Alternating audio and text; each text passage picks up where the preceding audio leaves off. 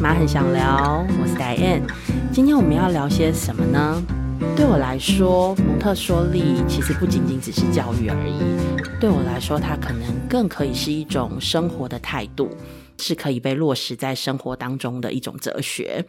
所以，其实，在去年呢，我们透过了就是蒙特梭利的社会影响力计划，认识了一个朋友，他的名字叫郑庭卢。婷如呢是一位饮食教育的工作者，创立了安布粮食 （Embrace Food Lab）。Embrace 我觉得很有画面哦，就是那个拥抱，对不对？那也很温暖。那这个安布粮食呢，它强调的是有原味的烹调、原形食物，还有就是健康的低 GI。那不仅仅是创作料理，还带着当地的孩子谈饮食的素养、饮食的文化，还有土地教育。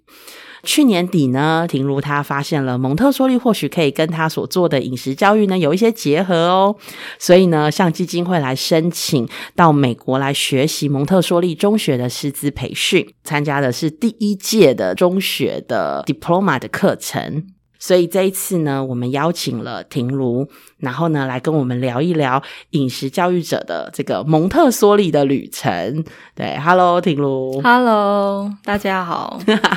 OK，我想啊，就是身为妈妈们啊。嗯，我们曾经都有一段，就是当孩子要吃副食品的时候，我们真的都有一段，就是为孩子的那个食啊，非常用心的一段日常。呃，婷在从事这个饮食教育嘛，可不可以跟我们谈一谈，就是什么是饮食教育，或者是你在做的工作到底是什么样子的？我一开始就是像刚刚达燕分享的，一开始用料理工作室的这个形态在创办安布粮食，其实是希望大家能够像安步当居这个成语一样，就是它的意思就是我们可以静下心来看见自己生命真正的需要，然后可以透过饮食来为自己的生命表态。它是一种生命的态度，我想要透过食物来跟这个连接。譬如说，我会直接跟呃生产者采购对环境友善的产品啊，然后再用合理的价格贩售餐点，让消费者他的这个力量参与在整个经济的正向循环里面。譬如说，每个礼拜换菜单的时候，我就会谈一谈，诶，这个菜单背后这个呃生产者或是这个作物的故事是什么，然后让消费者了解到。这个产品的售价，它要考量的还有很多的隐形成本在背后，像是嗯，我们吃的其实不只是食物，而是我们吃的是这个农夫他对待这块土地、对待这个作物，然后对待这个动物的一个态度。我们吃的是需要这个环境才能够生存的这些物种，它的未来的。延续性，然后我们吃的是在地的风土文化等等这些，是这个精神的那个认同。然后，所以大家在吃食物的时候，会变成这个精神跟价值，并不是你用钱买来的，而是你和生产者一起合作去完成一件事情。这件事情叫做我们一起对人类社会有所贡献。对我而言，很像这是一个跟世界对话的平台。嗯嗯嗯。那因为我是科班出身的料理人嘛，在过去也曾经在有机农场跟呃外商公司食品的外商公司工作过。那这些历练都让我有蛮。多元的视角可以来看看台湾的饮食的环境跟价值观等等，就会发现有很多是比较无感，就是不是不是五感，不是五个感受的 five senses，就是没有感受感觉。对，然后比较速成、比较投机的这种社会常态，那我就发现很多时候其实并不是。人民的素养或者是道德不足的这个问题而已，而是更多的时候其实是消费者我们的知识道德很有限，所以我根本就不知道什么才是可以做的更多的选择，有意识的选择。是是，所以我们在选择食物的时候，很多时候会变成选择我自己欲望当中的食物，然后少了很多去思考。背后，我在吃东西的时候，它背后的意义是什么？变成好像人类我们在几千万年发展出来的饮食文化啊，烹饪如何改变人类的生存的这件很重要的事情，嗯，变得到现在，它就只是一个果腹生存的需求。那我觉得，嗯，很可惜，诶，就是我们就变得比较不习惯打开我们的感官来跟这个世界互动。那这部分蛮可惜的。嗯，确实，诶你讲到那个就是，嗯，我们可能对食物就是没有感觉，嗯对他感觉好像真的就是，我就花钱买来，然后就是果腹，嗯饱了就好了。我觉得好像在自己的家庭里面常常也是这样啊。嗯但是你刚刚在讲的时候，我觉得那一连串我很有画面呢、嗯那画面来自于，就是我就突然想到，以前在小时候不是会有那个什么锄禾日当午啊，汗滴禾下锄。那时候他其实就在告诉孩子一个，我们在吃的食物我们要珍惜。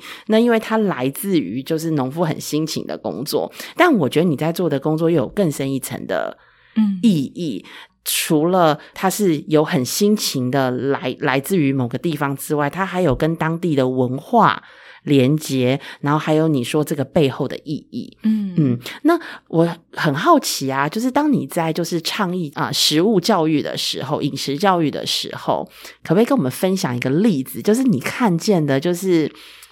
你在跟不管是孩子，或是在跟社会大众在做这样子的分享的时候，你的感受，或是你看见他们因此而发现了什么？呃，我我举一个我我后来在做饮食教育，就是有蛮多让我在思考那台湾的饮食环境啊、价值观这些。后来我就开始认识了呃饮食教育的一个门派，然后流派。那它它叫做 Separate，那它就是呃台湾蛮多翻译是翻成味觉教育，但我自己个人会。呃，比较喜欢翻译成食物感官教育，我觉得比较贴近它这个这个教育的本质。OK，然后它其实是 separate 这个字是来自于拉丁文的语系的字源，就是 to taste，然后 to know 的意思。所以它其实并不是去一个品评的过程，而是我们透过这个呃吃东西的过程当中，我去认识我自己的感受，嗯然后我去知道我没有办法代替别人去感受他的感受，去生存他的生存，然后去呼吸他的呼吸。那在这个过程当中，看起来是我在解释、解读这个食物，用我的感官在解读这个食物，但它其实是让我们可以反过头来，然后用我的感官在解释我自己是谁。那里面也有很多我觉得很有趣的是在语言上，然后大家可以练习我去组织一个语言来沟通、来表达、来阐述我的感受。那我觉得这是这是很美的东西。然后过去我们可能都不太会有这方面的体会，或者是进一步我会静下心来做这件事情。嗯那呃，所以我蛮多后来是在带着孩子，甚至到年长的人或是亲子之间，都可以做这样的练习。嗯然后就可以进一步的从这里把它跟我们刚刚提到的产地生产者的关系、环境的关系，全部都可以串起来，就会变成我认识了我的存在，我也认识了别人的存在，我同样认识了其他物种的存在，那我们一起共构成这个。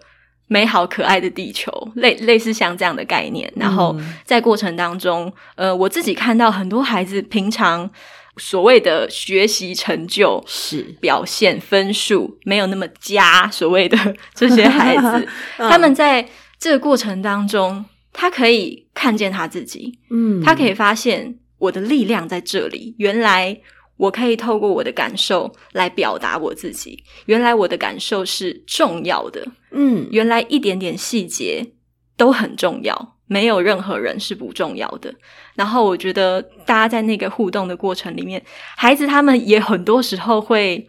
会讲出一些很有趣的语言。那那甚至是我觉得就是这个教育法很关键的。的目的是，它能够让呃，我们不只是停留在感觉上，像有些孩子就会说啊，酸酸的，就像别人都有男朋友，但我没有的心酸。OK，但是就是可能就是国小一年一二年级的小孩，他可能就从这里啊，他好像就悟到了一个人生的哲学 等等的，然后我就觉得、啊、孩子们很有趣，嗯。他可以从这里不是很制式的照样造句表达我的感受，对，而是我的就是我的感受啊，你的就是你的感受，这本来就很不一样。嗯，那没有必要，也不需要跟别人比。嗯然后每一个人都很重要。嗯，那我觉得就是在过程当中，可以有了那个自觉，然后有了呃，我认识我的力量的自立的能力，嗯然后再回到我们刚刚前面在谈的这种呃尊重，是从我理解我自己，我也理解别人，嗯从这个里面进而长出这样的尊重，然后也长出一个我对世界的理解。嗯，然后我觉得这件事情是，他并不是我在主导他们学某一个东西，而是他透过他自己的力量去发现他自己，去学习怎么跟世界互动，怎么探索这个世界，用他原本就与生俱来的这些感官。听起来我觉得真的很感动啊！其实食饮食教育不是教如何饮食而已，它其实是透过一个饮食，然后你刚刚讲到五感嘛，嗯。那感受到就是自己的感觉，因为我们现在常常在讲，就是很多的嗯孩子，他们可能小的时候，他们没有好好的就是情绪的这个教育，没有请好好的表达，学习如何表达他的情绪，但是其实透过这个饮食，可以带到就是你刚刚讲到的。感受诶，嗯然后再来是这个感受，每个人其实是独一无二的，他完全他是没有没有任何的对错，然后再带到了就是尊重。那我其实我想问你的第二个问题，好像其实已经有一点点那个答案有点呼之欲出，因为其实你在做这个事情，跟 Montessori 在看到就是一个孩子他的。我们要尊重每一个孩子他独特的这样子的一个发展，我觉得很很雷同诶、嗯。对，所以我就想要来看看当时你怎么样认识到了这个蒙特梭利，是什么样的感动之下，你会想说向基金会提出申请，然后要到美国去学习？嗯，其实我觉得有点像我刚刚分享这个延伸，嗯从本来不是做教育的嘛，那开始发现，在教育里面我们可以做到更多的社会改革的工作。嗯所以刚刚的这个教育学，它也是一个很科学基础，在儿童研究心理学里面发展出来的一个教育的方法。所以那个时候，我是去年的时候参加了正大的实验教育工作者培育计划的时候其实有很多都是比较像思维啊、素养这些层面的培育。在呃思维方面，老师常跟我们说，思维和观点决定了一个人看到什么。印象很深刻的是，嗯有一堂课，呃，郑同僚老师在跟大家谈，我们画一个让孩子能够面向大海，然后眺望这个海，然后对这个海产生了很多的好奇跟探索的勇气的这个时候，我觉得就像我们要透过教育带给孩子的东西一样，是呃很有勇气、很有自信的去看见这个世界。然后，所以他那个时候就分享了他非常认同的蒙特梭利的几个观点，然后我听了也觉得、哦。很棒诶、嗯就是绝对认同。然后今天想也想跟大家分享几个我那时候听到嗯的、的几个观点，就是一个是这个世界这个体制是人创造的，嗯所以世界是可以被改变的，体制是可以被改变的。嗯另外一个是呃，蒙特梭利的教育，它是用很科学的角度来发现人类成长的规律，用这个立场、这个视角来支持人类发展，并不是教育工作者给予孩子什么，而是孩子的成长是他自己成长出来的。那还有，他还很在乎的是，呃，人类，我们既然是有智慧的物种，那我们到底在地球上要扮演什么样的角色？我们看起来好像是万物之灵，那我们到底来这个地球上是要做什么的？嗯我就觉得，哎，就是这些思维其实看起来好像是一百多年前提出来的教育哲学，可是其实反而我们放到现代来说，嗯在这个呃科技发展很快速的现代，那我们的素养文明真的有同步的跟上吗？嗯然后很多时候，我们其实是可以透过像这样子，真的是很以人为主体的支持一个人类成长的过程当中，去看见我们到底要怎么样做教育，然后才是真实的教育，而不是为了做出一个能够为现在的社会服务的机器。嗯嗯，而是它代表了每一个孩子，代表是人类未来的发展。嗯嗯，所以它不是为了现在的人类，它是为了人类的未来的发展所进行的。我就觉得哇，真的是太有一个未来感了。嗯，然后好像可以想象得到，就是如果每一个人类的潜能都有被如此的考量着他们的需要的话，嗯，那。我相信人类的未来是不可限量，而且是真的是对世界是有有益的。嗯，那我觉得这个非常重要。我真的看到了你这个满满的正能量，然后你就踏上了这个 旅途。我才在 follow 你的那个 FB，真的，因为疫情期间，所以呢，就是常常会想说啊，你们现在呃到那里啊，就整个旅途好不好啊？然后 follow 你的 FB，我觉得你即便真的是一个人，要穿着隔离衣，真的时候才打了一剂，对不对？第二剂都没办法打，然后就要出去，就真的要飞到美国去了。但我觉得你。就是要往前冲的那个力量，我觉得完全没有消减呢。嗯，我觉得在这之前有一个另外很关键的，就是后来因为在正大计划里面，透过郑老师的这一番粗略的介绍，然后后来我就去了呃，有一个网站叫蒙特梭利教育基地。好像是就是对，也跟易语这边有一些合作，然后一起生产出来的一个就很有品质的内容的文章。文章，然后我就看了很多，就觉得哇天哪，就是这个我一定要去 学习一下，我一定就是我觉得自己还是有很多在于教育的。专业的背景我是非常非常不足的，嗯，然后我看到在蒙氏的教育里面，它很系统性的、科学的整理，我们可以怎么做？不只是一个愿景，嗯，更多的是那愿景怎么落地，它这些都非常的细致，还有我们怎么观察一个人的成长，嗯，然后我也很很有兴趣知道到底什么叫做 follow the child，到底什么叫做准备好的环境跟准备好的大人啊？就我看了很多，我还是觉得，哎。就不是很明确知道到底是什么，可是又觉得很想要知道那是什么，所以那个时候就看到就易语有这个这样的计划，我就申请了那个社会影响力的计划。然后那个时候也是觉得中学的培训这个东西，在他是讲十二到十八岁，然后其实很多可以服务到，我觉得现在台湾现行的教育体制，国高中生，他们好像被迫我们得。在这个年纪，我根本不知道自己是谁，有很多身份认同还在错乱的时候，我得要选择一个我人生职业的方向。嗯，可是，嗯，我想蒙氏给予我们的是，我们如何在一样是透过支持人成长的这个视角，嗯，来看见孩子在这个阶段，我们可以怎么为他准备，他将要迈入一个成人的世界里面。然后我就回想，哇，那如果我以前有接受这样的教育，哇，那真的是大家都可以很呃心无挂碍的做自己嗯想要做的事情，而且是有意义的事情。嗯嗯，我听了几位就是去到十二到十八岁的这个培训参与的学员都。听到了很多就是很感人，或是对自己的生命有一些启发的故事。嗯，我也知道，就是婷如在这个整个培训的过程里面，听说有一堂课让你就是整整流了就是三分之二的这个时间的这个眼泪，对不对？然后一些反思还后续发酵了很久。这堂课到底做了什么？然后你在这堂课得到的一些启发是什么？嗯，他这堂课其实是。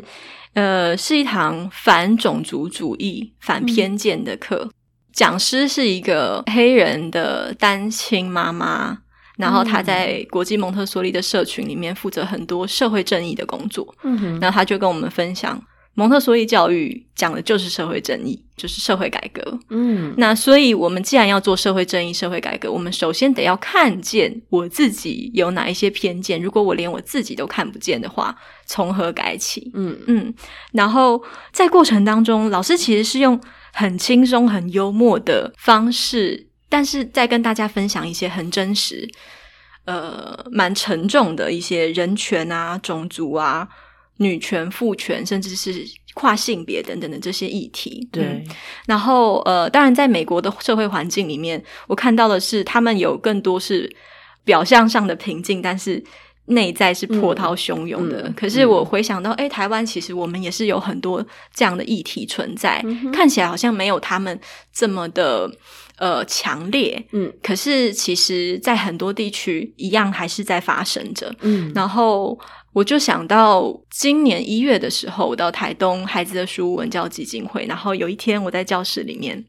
我看到很小的孩子，幼儿园到国小。大家应该有十几个孩子，大家在谈乌克丽丽，嗯然后但每一个每一个孩子，很多孩子的家庭背景都不是那么完整，，OK，但是大家的笑颜是就是很天真很可爱。然后我看着他在很开心的弹着乌克丽丽，我就哭了，我就觉得嗯天哪，就是人类。就有这么美好的潜能，可是为什么就是这个世界有很多是没有真的支持他们的地方？每一个生命都其实有无限的机会。嗯那我们可以怎么样用一种嗯真正看到问题本质的这种社会改革、社会正义的方式，为这些我们平常可能不是很日常当中主流社会里面会见到的这些嗯不公平、不正义的事情而发生。嗯，嗯然后就发现其实原来每一个人来自不同的文化，嗯可是全世界都存在着一样的。像这样子的一些某些的偏见跟是种族主义，那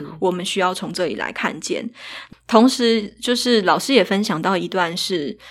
因为他是本身是黑人嘛，然后有嗯很多人会觉得，呃，好像尽量不要提到这件事情，避重就轻的感觉，就是好像提到这个黑人就是处就是歧视。但他跟大家分享了一个观点是，他希望大家看见他是黑人，而且他希望嗯大家认知到他是黑人代表什么意思，然后很真实的面对这个意义。然后就让我想到，呃，我自己小时候，其实我我的父母他们也是身心障碍，然后但就是也有很多像这样的曾经的经历，就是大家觉得好像就是要假装把你们当成正常人，但是我其实知道大家没有没有把你当成正常人呐、我们也知道自己是有所身身体上的缺陷的，嗯，嗯所以其实大家可以用很很健康的心态看见我们的缺陷，嗯。然后用很健康的心态一起相处是没有关系的。嗯然后，所以这一段也会让我觉得，对我自己的生命来说是很有感的。然后，也因为我的父母他们是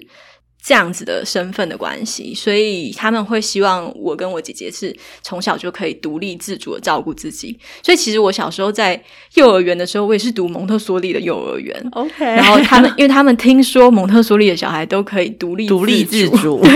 所以他们就把我们送去这样的幼儿园。可是其实家里并不是特别有钱，嗯所以他们是牺牲了很多，才有办法送我们去这样的教育的环境里面。嗯嗯然后，所以从小我看到我自己，呃，可以受这样的教育，是我父母的牺牲所换来的一个特权。嗯对于我的家庭来说，然后还有包含我的成长过程当中，也都是嗯、呃蛮努力，然后用功的小孩，所以老师都会特别照顾。所以我也知道，成为一个乖学生，在老师的眼中就是有某种特权。嗯，出了社会之后，也是因为我读高雄参旅大学，大家听到哇高参的学生啊，大家就会又用某一种特权来看待你然后给你一种特别的待遇。嗯嗯，所以我自己知道，我的生命当中其实很幸运的，默默的拥有很多特权，嗯但是有很多人并没有。然后老师就分享，那虽然我们并不一定经历过别人的痛苦，在别人的那个处境里面，可是我们要有一个，我们可以练习去感受他的痛苦，告诉他，我感受到你的痛苦了，嗯。然后我愿意跟你站在一起去面对这个痛苦，我们嗯一起来就是面对这个世界。然后我觉得这个过程是很有力量的，然后也甚至我其实也有一些朋友是看不见自己是有所歧视的，那。也有点像我们刚刚在前面所分享到的那个，不是道德的问题，而是知识道德不足的问题。对，就是他可能并没有真的知道这件这个议题当中所有的资讯的内容是什么。嗯，所以会有会有这样的误差。但我想，对于一个公平正义的工作来说的话，也是嗯，要我们要勇敢的表达我尊重你，但是。这个语言、这个言论、这个行动，它其实是歧视的。然后我们要能够有这样的勇气来作为这样的一个人，也很像是，如果我身为一个人的话，我如何透过我每一个言行举止、呃信念来为我的生命表态，我所支持的真相的那个价值观做表态。嗯。嗯，嗯。所以嗯、呃有很多时候会让我觉得，玛利亚蒙特梭利他自己本人就是一个改革家。嗯，对然后他在他的人生，他自己成长的过程，还有他后来做的事情，他经历的所有的事情，嗯所以这件事情让我体会到很深的是，教育它其实是一个行动的勇气。嗯它不是在心里的勇气，它是行出来的勇气，是行出来的爱。那我们怎么样看见？我们可以怎么支持孩子？怎么样说我支持人类发展的时候，我先认识这个人、对到底是谁，然后从这里真的去体会每一个人在呼吸的每一刻，他都有同样的价值。我觉得这也是我们在中学教育里面很常讲到的一件事情，是在青少年他必须要找到他在这个世界他的定位、他的角色、他的身份认同的价值。嗯他知道不管他做什么样的选择、做什么样的工作，他都是有价值的人。那我觉得这是很珍贵的，也可以很多时候透过教育，如果孩子们都有这样的认知的话。我们就能够更能够减轻很多阶级之间啊、种族之间的这些分化。其实你在分享的这一段经历啊，就是这个历程，我觉得我看见你不断的就是对话，然后不断的看见一些，包括一个教育者或者是一个要服务他人的助人者来说，他需要先看见他自己的偏见，但有时候那个不容易，那是很深根蒂固的东西，甚至要有勇气去挖掘。对，但是我很开心的听到你的分享是，其实在这个培训里面，不是只有这种很扎扎实实的硬实力，如何做一个好老师，而是在这个里面，我们每一个人都在跟自己不断的，我觉得那个是要有勇气去面对，然后不断的对话，然后看见哇。原来我觉得我好像应该不会有偏见啊，但是其实我有一些偏见。我觉得这是一个部分。另外一个部分，我其实我觉得我要特别的，就是用荧光笔来标示你刚刚的那一句话，就是要支持人类发展的同时，我们必须要先认识这个人是谁。那认识这个人呢，并不是把他的优点全部标示出来，然后就不看他的这个缺点的部分，而是这个缺点，我们也要知道我们的缺点是什么。然后我们要试着自己要先去接纳这个缺点。嗯，我知道你明年还需要再去完成 后后面一半的这个培训，但至少我我也知道你这次的暑期这段期间，你回来其实也有一些想法了，就是学习了这一段蒙特梭利的培训之后，想要在台湾这个社会发挥哪些的影响力？嗯，我觉得像戴安刚刚分享的，就是对于教育工作的精神跟呃理解这这件事情在生命当中的意义是非常重要。然后另外一个部分的话，就是硬知识的部分。嗯然后我觉得这这也很重要的是，因为我们要真的能够用很科学的方法的这个视角来看见，而不是诶。我相信什么，你相信什么？那我们来讨论一下，到底人是怎么样的 OK，而且，但这其实是有所呃有凭有据的，是对，这是一个生命的规则，有脉络的，对。然后，但另外一个更珍贵的是，如果我们没有办法很体会到其中精神的话，我们会很容易流于一个形式、形式一个方法。所以，嗯、我自己体会就是在接受蒙特梭利的这个培训的过程当中，有很多是需要。深度的内化成自己的东西，嗯，觉得蛮珍贵的是，每一天我们都会写一个内心的一个日记，嗯。嗯，然后很多的日记都会让我回想到，再回到台湾的教育现场的时候，呃，这个思想可以怎么发生，或是这个方法可以怎么发生。嗯。那同时也更多看到我过去觉得，哎，我已经很以学生为主体在做一些事情的时候，哎，其实我没有，哎，其实其实我那个并不是，哎，然后更多的看到，哦，原来如果我可以知道真正的支持人类发展是什么的话，那我绝对不会想要只做一半呐、所以刚刚说到，就是在申请那个社会影响力计划的时候，其实有写一个未来我想要怎么样就发挥社会影响力的方向。嗯。但到现在我参加完培训之后，会发现这个好像不是我最想要做的事情了。嗯因为我呃更能够理解怎么样真正的支持人类发展了，所以再回过头来看看自己过去的行动的时候，就会发现有很多可以再调整的地方。然后，另外还有一个部分，嗯，过去在体会，其实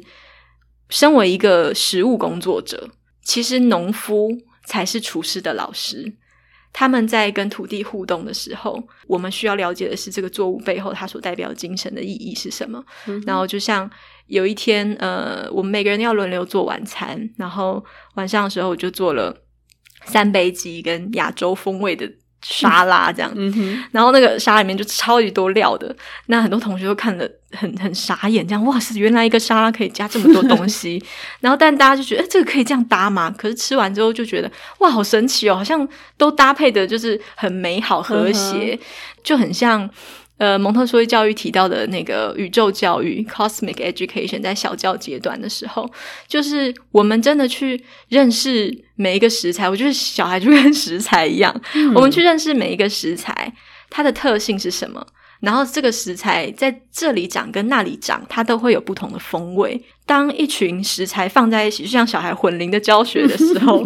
他们可以怎么样很和谐的一起互动，但是又保有个体的独立性、独特。对，然后你在品尝这道料理的时候，你会知道每一个食材的。特色是什么？你会看见每一个食材的潜力能够发挥到最大，但是同时他们互相支持彼此，成就这道料理。我觉得就很像孩子一起工作的时候，然后就是像是这个状态一样。嗯，所以觉得我就觉得很有趣的，其实是呃，他讲了很多嗯有意义的工作。那这个有意义的工作，我觉得也有很多回归到我们认识眼前的这个孩子是谁，透过观察来认识他，透过观察，我们知道。可以怎么样？呃，成为一个 guide，而不是填满它，把它当一个空瓶子，把知识塞进去，然后让它长出它自己这个食材最适合的样子。嗯，它是红萝卜，你就不要让它变成番茄了，就是让它当红萝卜吧。它可以做做最美好滋味的红萝卜。嗯，然后它可以利益这个世界很多很多。身为一个红萝卜，它可以因为它身为一个红萝卜而感到自豪。是，它不会。期待自己变成番茄，没错。嗯，我觉得这是很珍贵的地方。嗯，那一个准备好的成人，他其实是 lifelong learner，是是一辈子的事情。对，并不是参加这个培训结束之后，哦，你就可以称作一个蒙特梭利的教育者，而是那个精神伴随着你一辈子的时候，它会影响到的是深入你的生活当中，成为你生命的一部分。未来的话，因为我现在有在台东孩子的书文教基金会，嗯，他们是一个呃已经成立很久的一个基金会，然后一直在协助偏乡的孩子在课后的这个部分。那所以，我这次也把我在培训里面学到的东西，然后回到他们的教育现场，让这件事情可以在台湾在地化。然后，我觉得这样的教育方法。搭配现场老师的经验，然后把我学到的理论的知识再回过头来结合在一起，变成未来嗯，我们期待会有在这样的一个偏乡的地区有这种很科学的基础的理论知识架构，但是同时又有在地化现场实战经验结合的一个师培的系统。哇，嗯，我好期待，就是婷如讲的这个计划。真的未来会发生在台湾的某一个角落，我们可能先从台东开始。我觉得对妈妈来说，其实孩子的学习，他如果在旁边有一个不断成长的成人，我们会觉得非常的安心。对，那我觉得婷如在做的一件事情，不仅仅只是一开始好像觉得就是影响孩子，对不对？透过食饮食教育影响孩子。但我觉得你现在其实要做一个师训，你也是在影响一个成人，对，所以非常谢谢婷如今天的这个跟我们的分享。目前呢，就是基金会也有一个计划，是二零二二年可负担的蒙特梭利教育计划，现在呢正在开放申请当中，所以呢，如果啊，你也跟婷如一样呢，对台湾的教育有一些期待，也想要做一点什么事呢？只要能够发挥蒙特梭利的精神与影响力，都可以把握这一次的机会，在十一月十五号前呢，递出你的申请。那这个计划的网址呢，可以在我们的 Podcast 的介绍中可以找到。对，那妈很想聊，我们下次见，谢谢婷如，谢谢。